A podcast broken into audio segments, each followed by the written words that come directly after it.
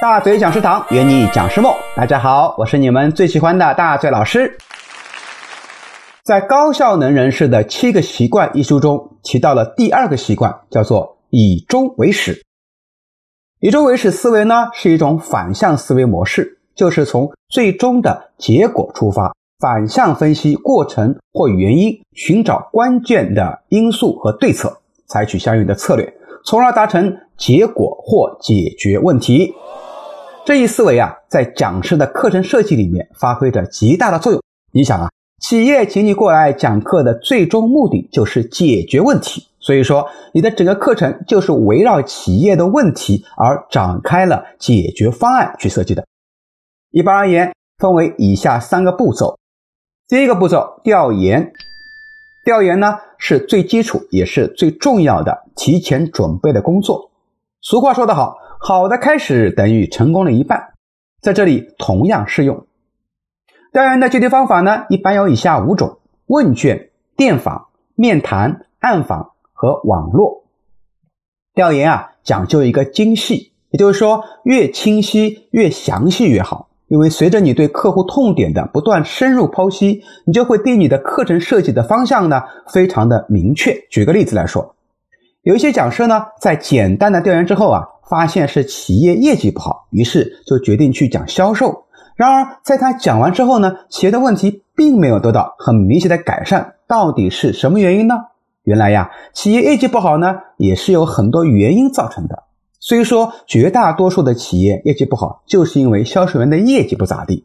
然而，这家企业却不是如此，人家手底下都是金牌营销人员。只是企业的产品打磨的不够好，所以人家客户买了一次呢，就不来再请我们讲课了。没有了回头客，只做一次生意，企业的效益当然不会好了。所以我说，调研是个精细活，在这里我给你三点忠告，保证你按照我的说，就能够出色的完成调研任务。第一个，多准备；第二个，多询问；第三个，多聆听。总之，要去多了解客户的准确需求。第二个步骤，课件。课件的制作也是有一定的逻辑可循的。常见的设计逻辑为四个步骤：第一步，抛出论题；第二步，深挖痛点；第三步，解决问题；第四步，举例说明。感兴趣的伙伴呢，可以去上网搜一下关于柴静当年讲雾霾话题的演讲，叫做《穹顶之下》。他在这场演说中啊，充分的遵循这一逻辑。所以娓娓道来的时候啊，充满理性的逻辑，说服力非常强。当然了，还有一个 PPT 的制作也是非常重要的，对很多人来说啊是一个硬伤，需要你去网上多看看相关的课程，买一些相关的书籍，甚至报一个课程来学习一下，怎么样把 PPT 做得更加出彩。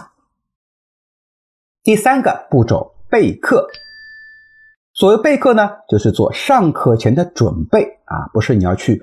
背啊，就好比你在上战场前的不断练习，只有练到一定程度，才能在战场上立于不败之地。所以啊，无论是初出茅庐的新讲师，还是说资历深厚的老讲师，他们都会在备课这一环节里面反复打磨自己的课程，增加自己对课程的熟悉度。